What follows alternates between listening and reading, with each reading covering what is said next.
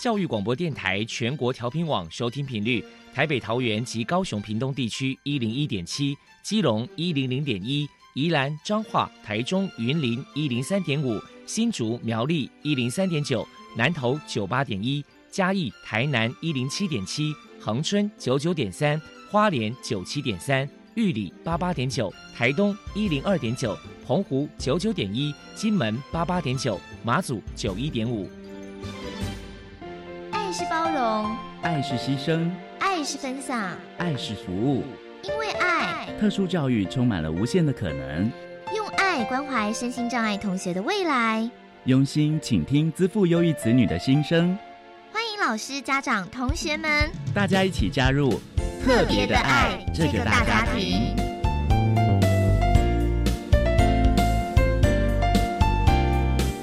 本节目由教育部学生事务及特殊教育司指导，国立教育广播电台监制。欢迎收听。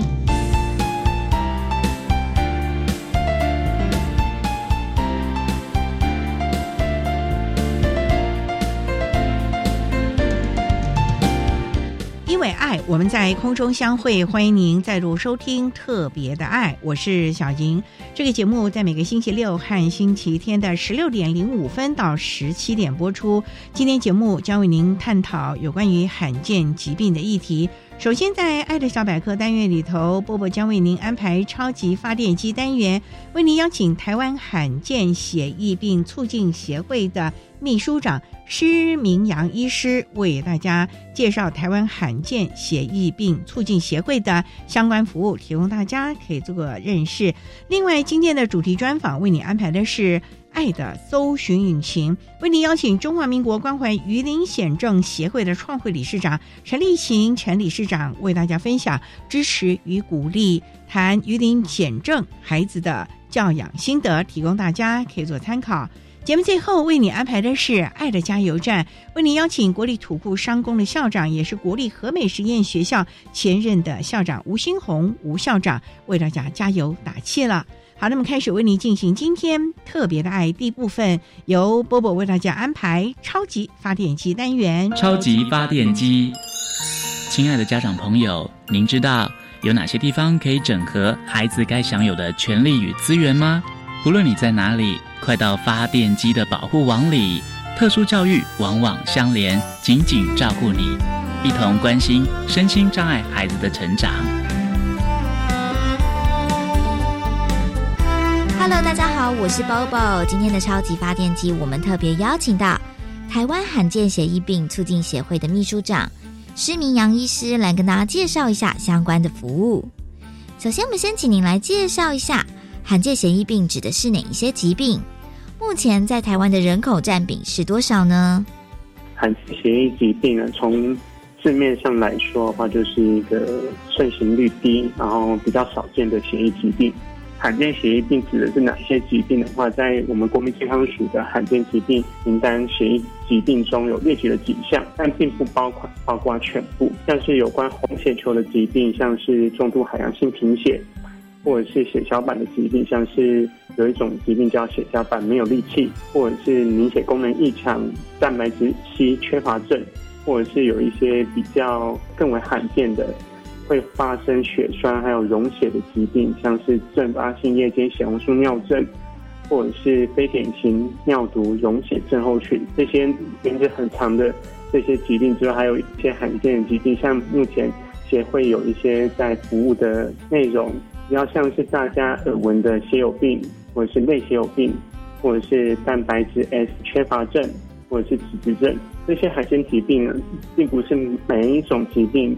我们政府都有将病友进行造册登录，所以实际的病友人数没有办法很明确的知道。目前的话，台湾的医界只能从国外的盛行率来推估目前台湾现有的病友人数。所以因为疾病的不同，可能在台湾从数十位、数百位到数千位而不等，就是它的人口占比在台湾目前还不是很清楚。秘书长，其实你有讲到了很多的一些罕见的血疫病，想知道说台湾罕见血疫病促进协会到底它的成立的背景跟目的是什么呢？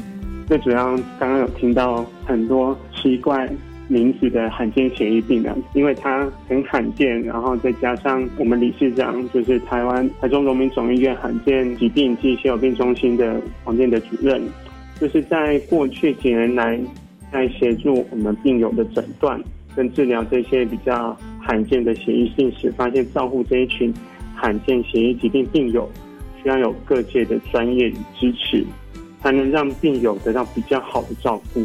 这也是协会成立的背景。在在目的部分的话，最主要是在医疗，希望能结合像我们医师、药师、护理师、检验师、护健师或者是社工师这些医疗人员的专业，来照顾罕见血液病病友们的身体健康。那除了医疗领域专业人员外，为了支持这些罕见疾病病友的活动。还有他们的工作能力，因为他们患病之后，可能工作会受到影响。我们期望能够聚集社会各界的善心人士的能力，来帮助病友们来提高生活品质跟适应社会的能力，因此来成立本会。另外，刚刚有提到我们罕见血液病有我们的罕见难以诊断的特性，在一般民众及医疗同仁对罕见血液病并不是这么的熟悉，所以可能出现病友们辗转。在各家医院求诊的状况，反而错过了最好的治疗时机。因此，我们协会希望能够致力于大众的卫教及医疗同业的学术发展，然后能够一起来增进民众跟专业人员有关罕见血液疾病的相关知识，然后透过一次一次的讨论跟互相交流学习，来了解怎么样知道照顾这群病友，怎么样照顾自己，来提升我们照顾品质，这也是协会成立的目的。好，谢谢秘书长的分享。那我们知道说，因为协会呢成立起来，当然就是想要服务这些罕见协议病友嘛。那这边协会到底提供哪些服务项目？如果说民众有任何需求的话，该如何去寻求协助呢？目前协会提供服务的项目大致也可以分为：第一，疾病认知提升；第二，就是我们生活健康促进；以及第三。还有相关诊断的治疗，在第一部分就是我们疾病认知提升协会每年会定期举办我们的病友健康讲座。之前在疫情前主要是实体，但是因为后来疫情关系，我们搞线上，希望今年之后可以慢慢的再恢复实体。最主要对象是民众、我们病友跟我们的家属。希望能够透过这些讲座来传达罕见血液病的一些常见的症状，它会怎么样的表现？举例来说，就像是我们的血友病，它会容易出血，甚至是关节容易受到影响。再来的话，就是这样的疾病，我们需要怎么样的治疗？怎么样的照顾？另外也会定期的举办研讨会，希望能透过个案的分享跟讨论的方式，让医疗从业人员更了解跟知道怎么样处理这样罕见血液疾病。那第二部分生活健康促进这部分，由于罕见血液疾病在以前治疗没有这么进步的时候，病友们的生活可能。因而受到影响，身体的机能活动度会大打折扣。不过现在的治疗相较于之前有比较好的治疗效果，病友们的身体可以有比较大的弹性来进行一些活动。因此协会这边也会定期或是定期来举办一些静态或动态的活动。静态的部分就是有带着病友们进行一些手作课程、烘焙教室课程及一些职能的课程。另外像是动态活动有。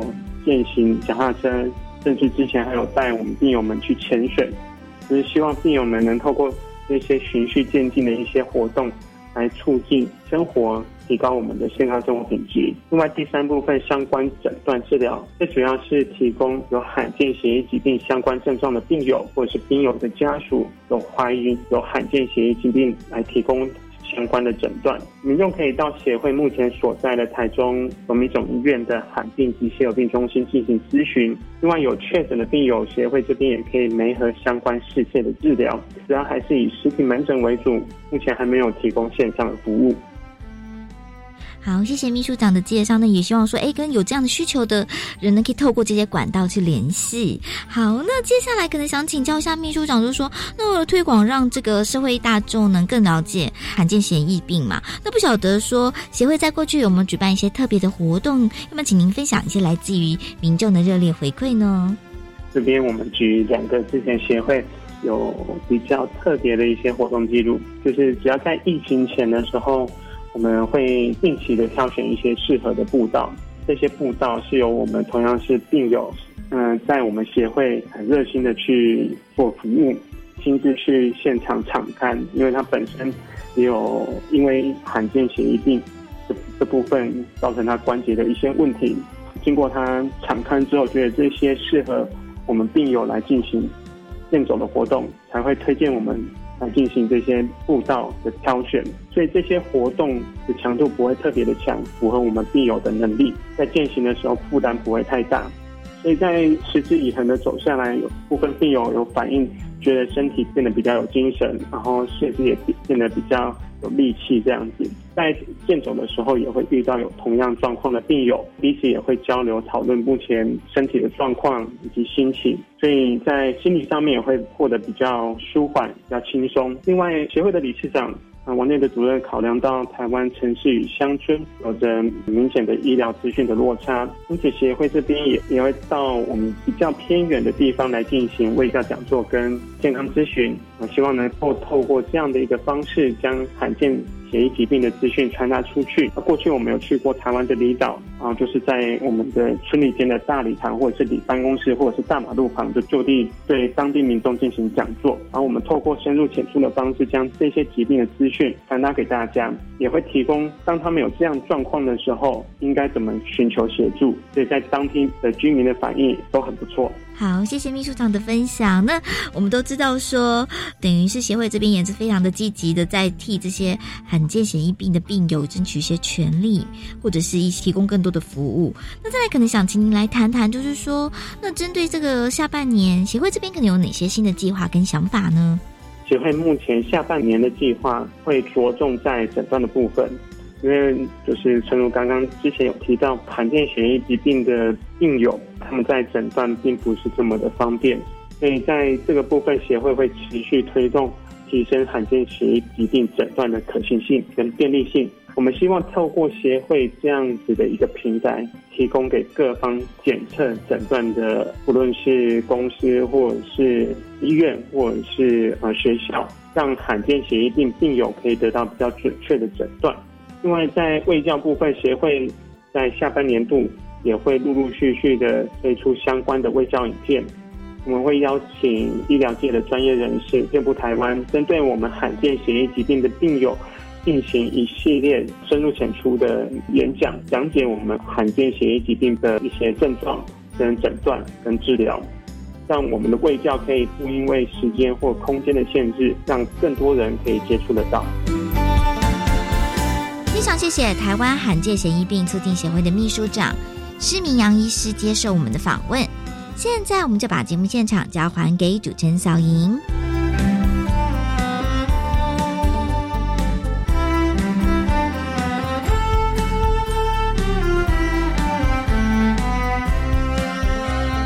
谢谢台湾罕见血疫病促进协会的。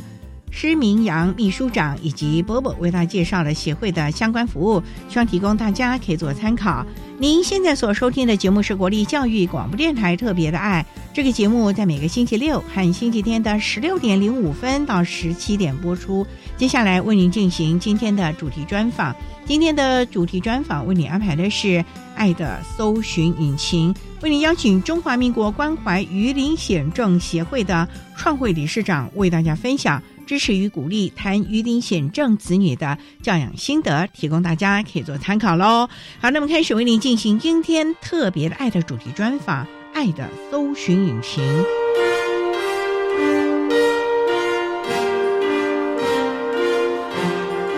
爱的搜寻引擎。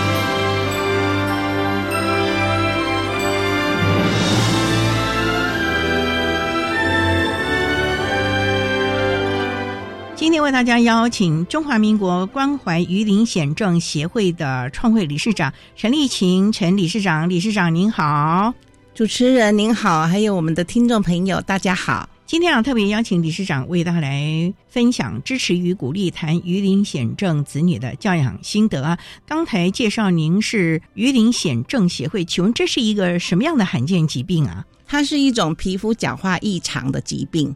就是硬硬的一块块吗？它是像鱼鳞一般一片一片的会剥落下来，啊，那不就很疼吗？对呀、是在怀孕的时候基因突变，分成二十六种到三十二种类型。全部都是会角质胀吗？这三十二种类型分成五大种。首先呢，就是层状型鱼鳞癣。层状型鱼鳞癣呢，它就一层一层的，就像那个穿山甲那样子。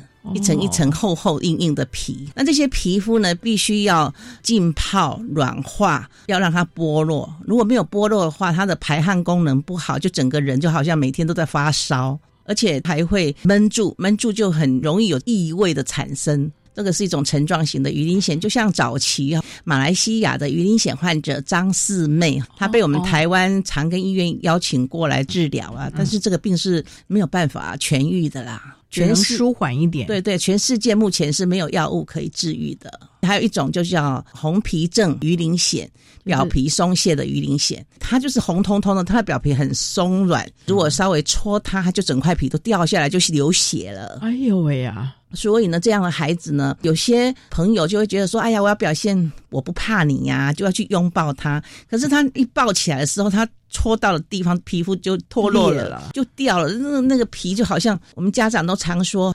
用浆糊粘的还比它来的牢固，那个叫红皮症表皮松懈的鱼鳞癣。那还有呢，就是一种小丑型的鱼鳞癣。小丑型，小丑型就是他生下来的时候呢，他的五官都已经变形了，眼睛啊外翻，嘴唇外翻，然后耳朵可能畸形，整个身体就像 E.T. 一样的孩子。那另外还有一种比较寻常型的鱼鳞癣，寻常型的鱼鳞癣就是表皮比较粗糙，那你只要给予高保湿的保养品。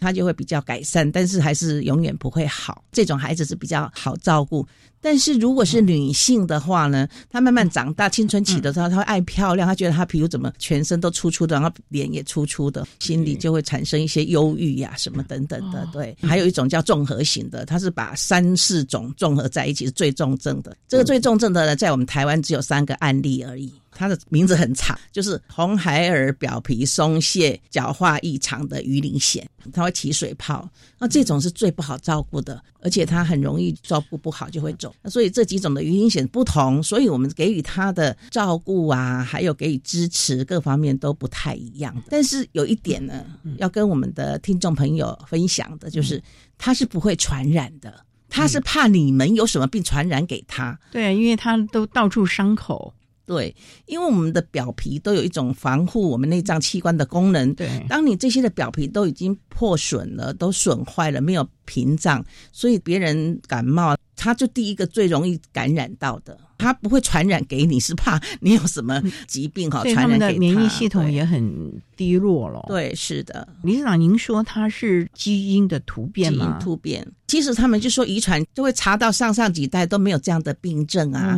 但是后来就说它是一种基因，就算你在怀孕的时候，是不是吃了什么，碰到了什么污染到了。对基因突变就在胚胎里面呢就破坏了，然后生下来就会变成畸形的感觉。哦所以他一生出来就会呈现这个样子，不会说慢慢慢慢的基因就慢慢凸显出来他生。下来的时候呢，就就是活像个 ET 一样，当他换尿布的时候。嗯擦屁股都很小心，要不然用力一擦，它整块皮都掉下来，很痛的。好可怜、哦。对啊，所以这种皮肤的问题哦，现在医学这么的发达，家长啊到处寻医啊、问神托佛的也都没办法好，因为现在全世界被认定它就是没有药物可以治愈。所以只能尽量的去照顾他了。是稍待再请中华民国关怀鱼鳞癣症协会的创会理事长陈丽琴陈理事长，再为大家来分享鱼鳞癣症子女的教养心得喽。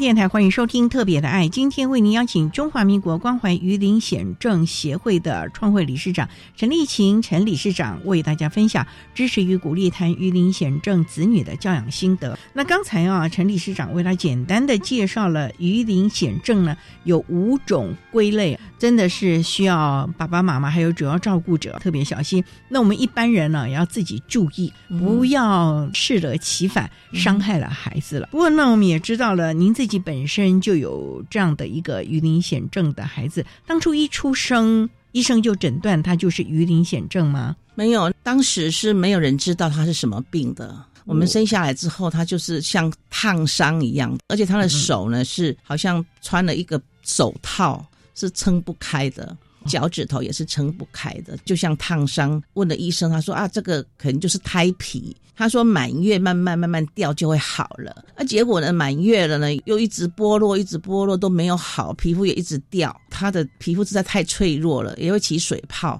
那都一直没有好。所以那个医生也觉得很闷，他们也不知道那个是什么病。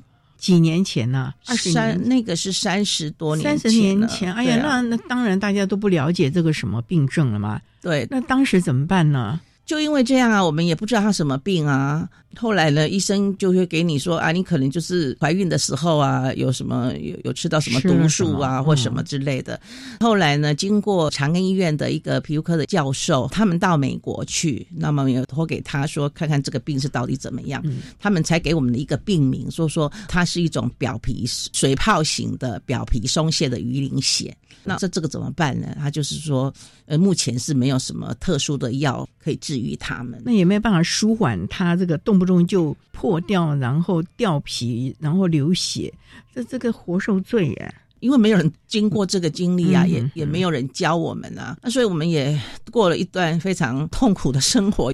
你想要爱他，也不知道怎么爱，也不知道用什么来治愈他。那我们每天只有要把它的皮呀长出来的泡水之后软了，才能把它慢慢搓搓。每天都要做这个工作，那就很多人就会给我们一些偏方啊，嗯，比方说什么喝猪血呀，说猪血可以清血呀，熬蛇皮的水来泡浴啊，或者是米糠油来泡浴啊，这些我们都做了，做很多。最让我记忆难忘的就是那个去喝猪血，而且那个猪血要新鲜的，那就是一大早啊，屠宰场。站在屠宰那个猪的时候，就要赶快抱去那边哈，凌晨嘛，然后就是要它喷出来那第一次的血，说比较干净的血，要给那个孩子喝，说每天喝，每天喝就可以把那个血换掉，可以清血。人家不是说吃猪血会清血啊、解毒吗？这些方法都没有用吧？对，而且很可怕。我们这样那种腥味哈，那个孩子你要让他们小。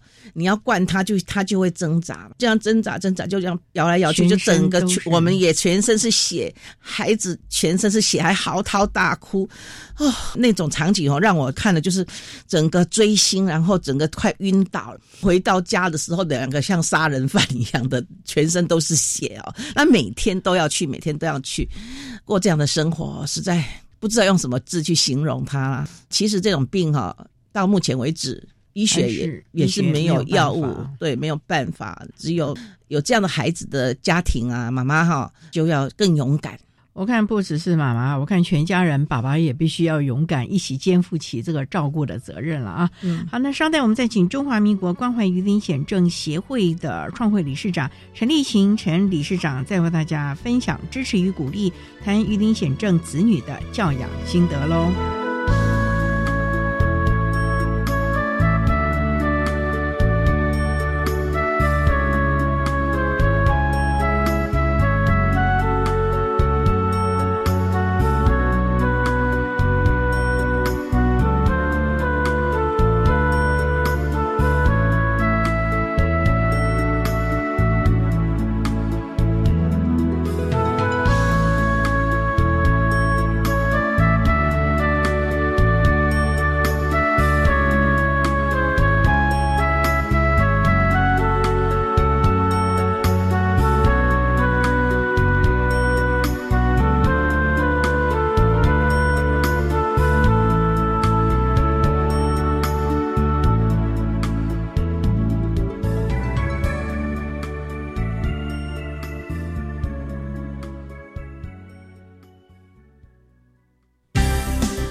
时期的孩子看似成熟却懵懂，对未来充满跃跃欲试的好奇心，又常常用力过猛而伤了自己。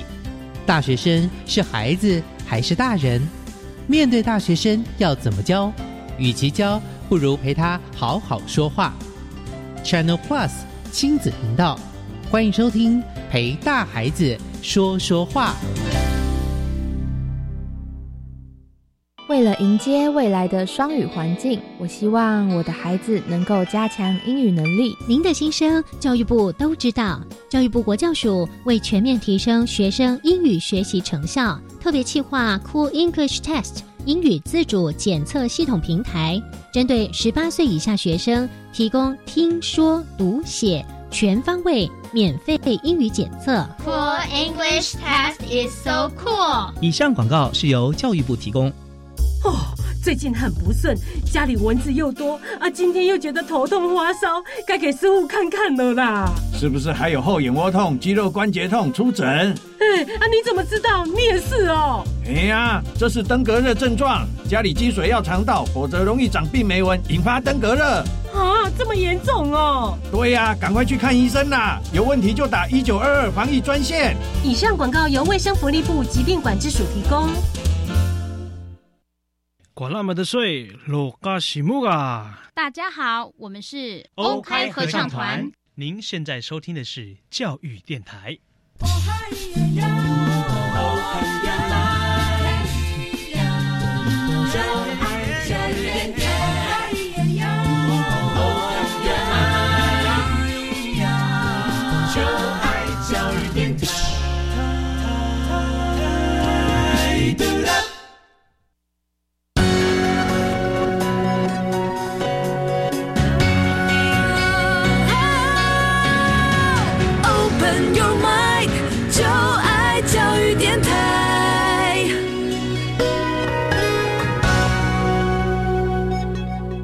电台欢迎收听《特别的爱》这个节目，是在每个星期六和星期天的十六点零五分到十七点播出。今天为您邀请中华民国关怀鱼鳞癣症协会的创会理事长陈丽琴陈理事长为大家分享支持与鼓励谈鱼鳞癣症子女的教养心得。那刚才啊，理事长您特别提到了出生知道孩子有这样的情形，那也用了很多的偏方。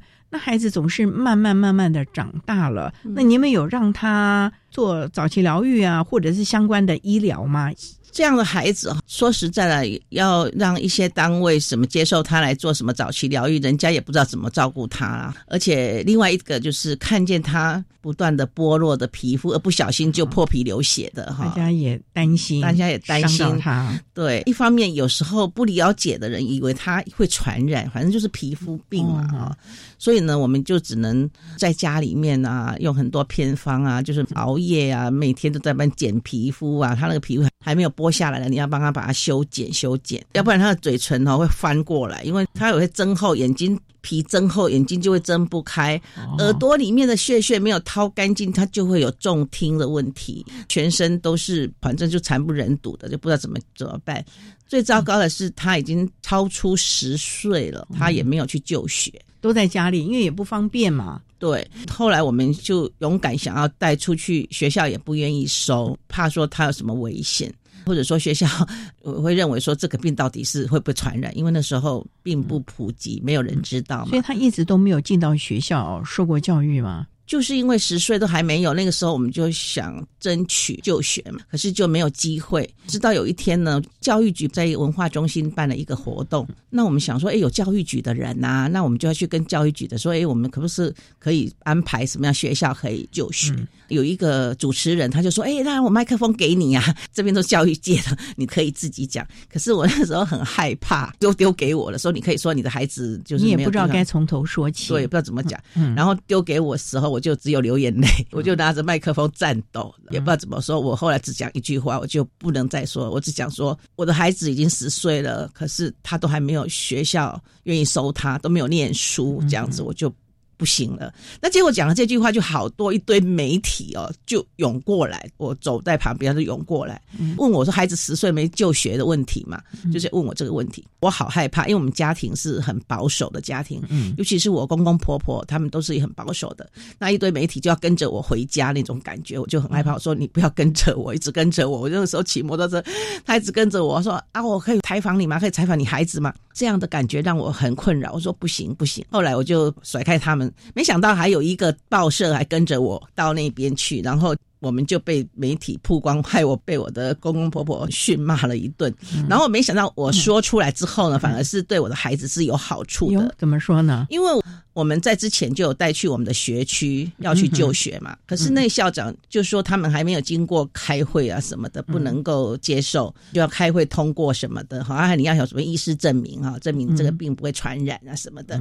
那我们就等着等着着，都已经人家都开始开学了，都已经开始练了好几堂课，我们都还没有机会，没有接到通知。后来我又打电话，他们就说还没有，还没有。直到那个媒体被曝光之后，他们主动就拨电话给我们了。他还跟我说啊，李太太，你怎么还没来？我等。你很久了，我就带着孩子去了。去在特教班了吗？还是不是？就一般学校。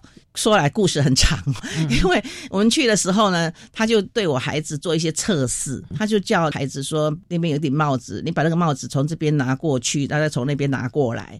然后那边有个烟灰缸，你拿这个烟灰缸拿过去，又走过来。”我的孩子看着我，他认为说：“妈，他们怎么了？”因为那个校长教育处那边认为我孩子怎么了，可是反而是做这些简单的动作，让我的孩子觉得你的孩子在认知方面其实没问题，没问题，没有。他们正常是问题，他说他们是怎么了？认为他们有问题，他们认同他有问题，所以因为这样子呢，我们当时啊也很苦恼。他说：“可是现在已经没有课本了，怎么办？书都发完了。既然他们想收我们进去学校的话，那我们应该自己去想办法。我们就连夜就请北部的朋友的朋友帮我们到台湾书局买一套来。当进去的时候，问题又来了，因为前面左右人家长都觉得都反映说，这样的孩子，他们的孩子怕被他传染。”那孩子也觉得很难过啊，好那种肢体语言给我的孩子也觉得很痛苦。后来我们就一直加强孩子，鼓励他，就说你要跟他介绍说我的病不会传染，好啊什么什么，你要自己去面对。孩子的口语表达都没问题吧？可以说话，但是他很害怕，他也不会说说的很清楚，他只是害羞啊，对害羞，对。所以呢，就这样子熬过来之后呢，其实哈，我觉得啦，老师的教育很重要。为什么呢？因为我知道我的孩子到二年级的时候，因为刚好有一个治疗在中国大陆很好，那我们就送去北京医科大学去那边治疗。治疗的时候，我说：“哎呀，去那边也要就学呀，要不然就中断了怎么办呢？”我告诉他们之后，他们教育局、他们教育部就帮我们安排到北京医科大学附近的一个明星学校，叫塔院小学。后来他从二三年级开始又去那边开始念小学，可以跟得上吗？跟不上，可是那老师很。很好，就下班了还跟他补习。在学校一进来的时候，他就跟全班的同学说：“这个台湾来的小孩啊，他要来这边治疗，所以呢，我们要怎么照顾他？他因为皮肤很脆弱，去洗手间的时候啊，我们都要怎么样去照顾什么的？你知道吗？他在那边上小学上的好快乐，老师很重要嘛。他一开始就教育学生嘛，说他不会传染嘛，好要照顾他。所以每次要他去学校的厕所的时候，他就围了一个人墙两边。”啊，围四五个，让他从中间走过去，就不会让撞到，不让被别人挤压到嘛。所以这样的感觉让他觉得他很喜欢待在那边，一边接受治疗，一边在一边读书。所以呢，就读了到六年毕业。这也是一个蛮特别的求学的状况。我们稍待啊，再请中华民国关怀鱼鳞癣症协会的创会理事长陈立琴理事长，再为大家说明鱼鳞癣症子女的教养心得喽。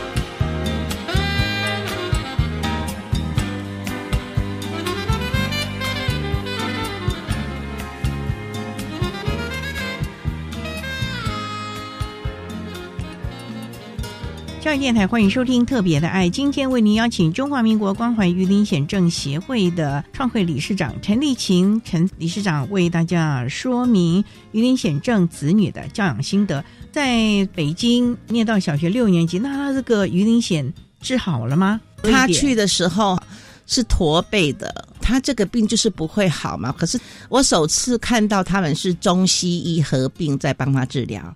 这个反而是在台湾是没有，因为台湾那个时候也没有健保。去那边的时候呢，他就是中西医合并治疗，他用很多的疗法啦，熏蒸啊，摆在一个房间里面啊，四个角落就放那种药草，把它烧开了，那喷出来那个蒸汽，蒸汽再帮他蒸。结果他真的，他本来去的时候是驼背的，回来的时候有。机场接他，他挺直了。啊，阿公看到好高兴，他说：“哎呀，你怎么都可以站得好挺直哦，长大了，觉得很开心。”然后在机场上就拥抱。当时说实在的，我就很想把他带回台湾来。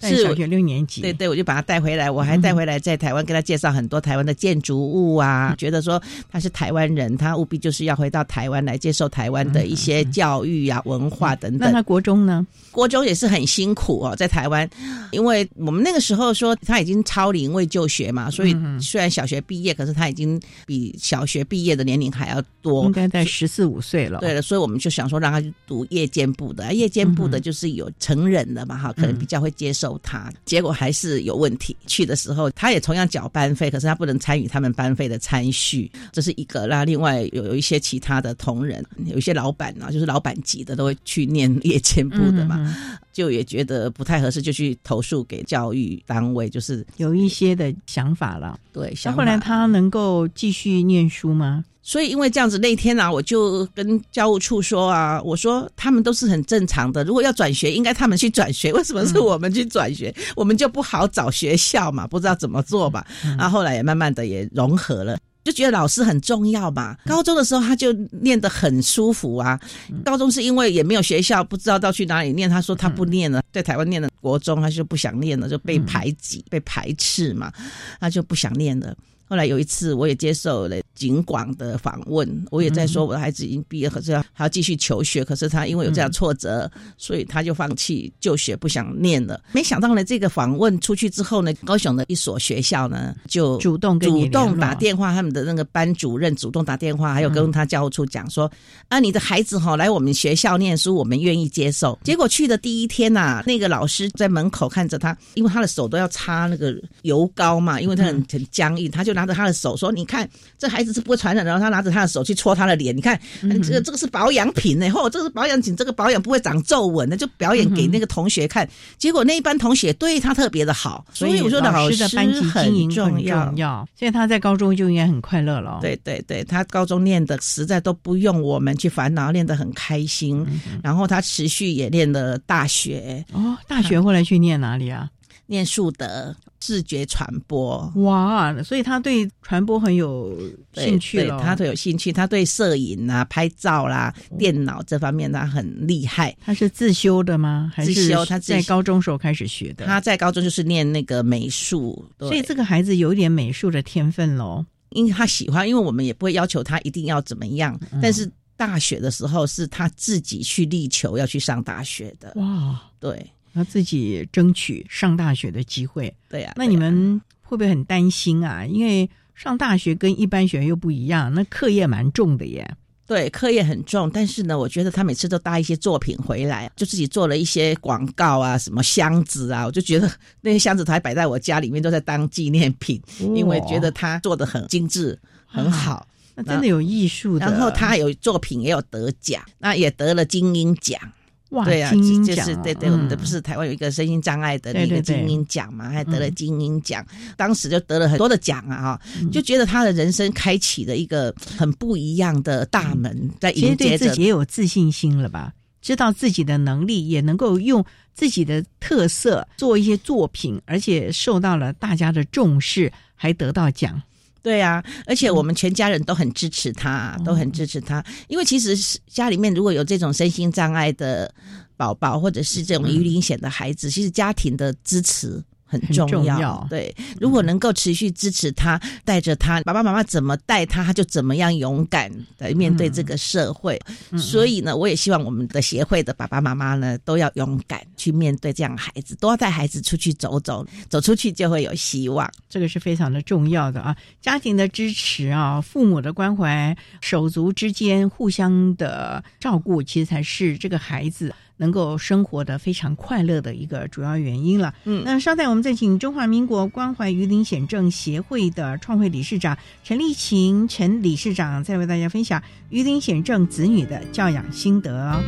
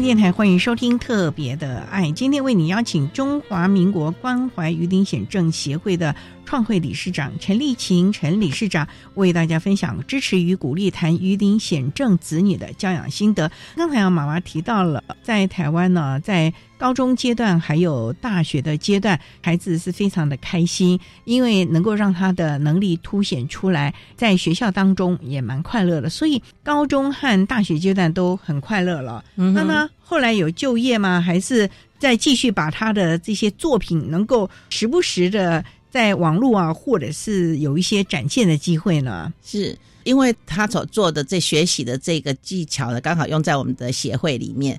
因为协会后来跟行政院劳委会合作，有成立的一个红孩儿生计中心。那生计中心我们自己研发，因为鱼鳞癣宝宝他们需要高保湿的保养品，因为保养品都很贵的。那我们的家长呢？就是因为要买保养买到倾家荡产，所以后来我们就成立这个中心呢，集合很多的学者专家来研究我们自己要用的东西。研发对，那我们现在就研发出他们现在日常用的东西，就是我们红海尔生技所研发的。这个是跟行政院劳委会合作的一个多元就业方案，所以呢，他就在这个当中包含产品的设计啦、平面设计啦、包装设计等等，他就来帮协会也付出一些心力啦。同时，我们做出来的保养。品呢也很受大家的欢迎。我们为了要养这些鱼鳞癣宝宝日常要用的护疗品，我们要有钱嘛，对不对哈？所以我们有时候也会请人来认养啊。一方面也会我们做出一些日常我们正常人可以用的保养品来去贩卖啊。呃，因为行政院劳委会多元就业方案是经济型的，我们也要做一些成绩，对他们才能够补助我们的人事费用。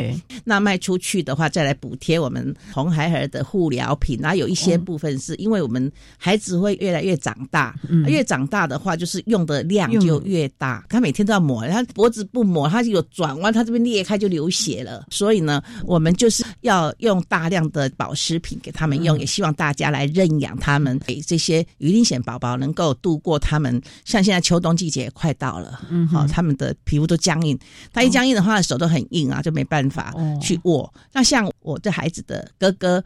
弟弟，他的哥哥弟弟哈，像护疗品啊，背部涂不到的啊，哦，哪里涂不到啊，都是我们的孩子，弟啊哥哥帮忙他们抹药啊，或者在洗水泡的时候还要贴药啦，都是帮他们做，而且要理发，理发的话自己要理发，因为理发店是不会帮我们这种鱼鳞癣的孩子理发的，所以我们要学会自己怎么理。对对，哥哥他们也会帮他，所以兄弟姐妹互相啊就会照顾他，那种融合的感觉哈，也是他有。勇敢面对，愿意走出来的很大的鼓励呀！所以你们是不是从小跟哥哥和弟弟也跟他们灌输了要照顾这个孩子？不光是爸爸妈妈啦，你们也要支持他喽。是，本来有一个哥哥呢，觉得。他怎么会这样子？如果说我带着他要到他们学校去接他的时候，他就会跑到很远的地方、没有人的地方让我接他，然后怕说别人看到他弟弟长得这个样子。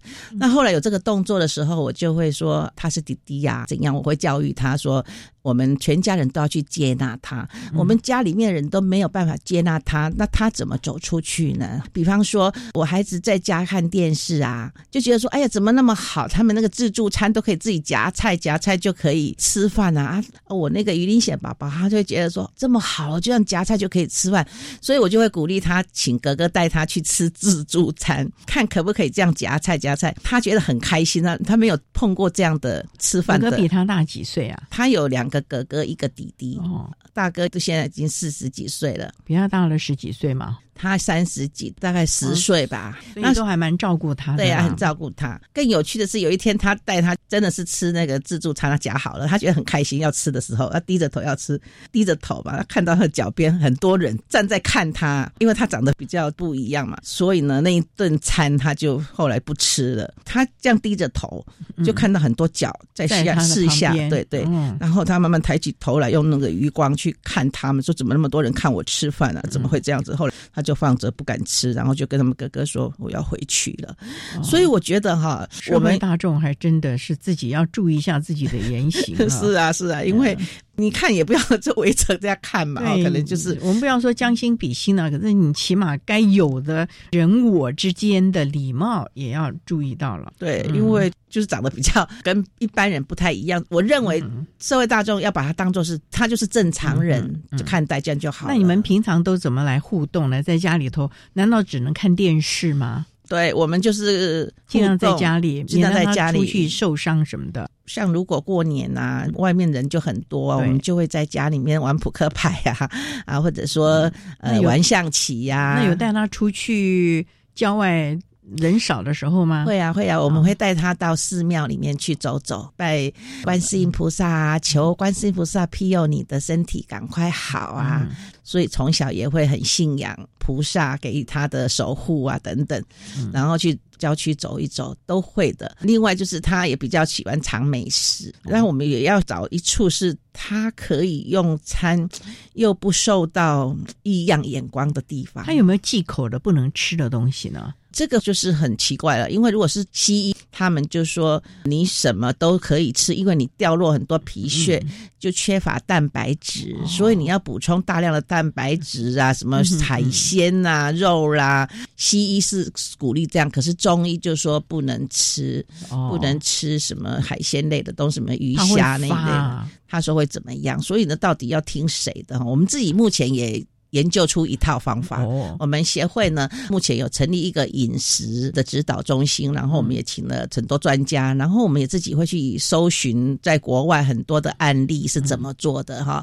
那现在呢，我们就会调一个养生餐给我们的孩子，还要给家长，新鲜的蔬果嘛。除了新鲜的蔬果，因为细胞呢所需要的营养成分呢有三大元素都要补充。哦比方说要好的油，因为细整个细胞是有脂质的哈，啊嗯脑部也需要有油脂的啊，你要补充油脂，然后要喝水，喝多一点好的水哈，对没有污染的水。那再来就是体内的酵素要平衡，那这三大的细胞所需要的能够平衡的话，他的身心就会比较愉快。前一段时间不是有那个毒油事件的报道吗？对这个油要非常的注重了啊。对对，所以家长也会害怕，所以呢，我们也自己榨油，榨新鲜的油，就是调配了一些孩子们适合吃的这些食物了啊。对对。所以呢，谈了这么多啊，听到了就是整个家庭啊，支持这个孩子，让他能够比较正向的看待自己的身体的状况，嗯以及面对外面的不是很好的对待了啊。嗯那这个孩子应该也是还蛮快乐的，是在爸爸妈妈的照顾，还有哥哥弟弟的陪伴之下，应该是很快乐了啊。是是嗯是，所以呢，其实很多的事情就是看我们怎么样的来面对它、嗯啊。因为既然已经成为一个事实，可是我们一定要找出一个最好的方法来面对它、处理它了啊。嗯好，那今天也非常的谢谢中华民国关怀鱼鳞癣症协会的创会理事长陈丽琴陈理事长为大家分享了支持与鼓励谈鱼鳞癣症子女的教养心得，非常谢谢你，理事长。非常谢谢我们的主持人，今天有这个机会来跟大家宣导，鱼鳞癣是不会传染的哦。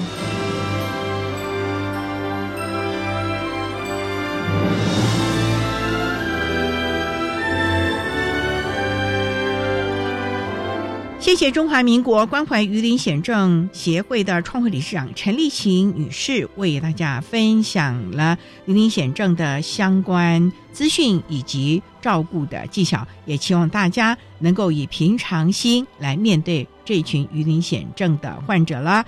好，您现在所收听的节目是国立教育广播电台特别的爱节目，最后为你安排的是爱的加油站，为你邀请国立土库商工的校长，也是国立和美实验学校的校长吴新红吴校长为大家加油打气喽。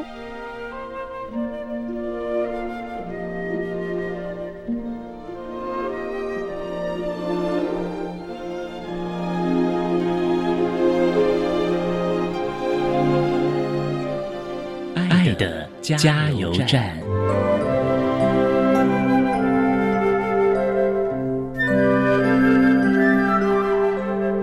各位听众，大家好，我是目前服务于国立土库高级商工职业学校的校长。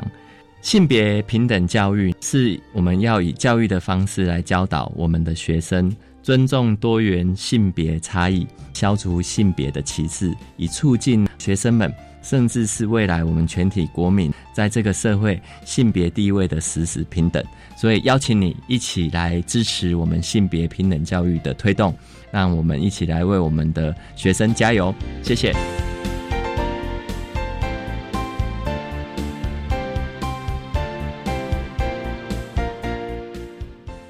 节目就为您进行到这儿，感谢你的收听。在下个星期节目中，为您邀请社团法人台北市自闭症家长协会的理事长林基德林理事长，为大家分享自闭症子女的教养心得，提供大家可以做参考。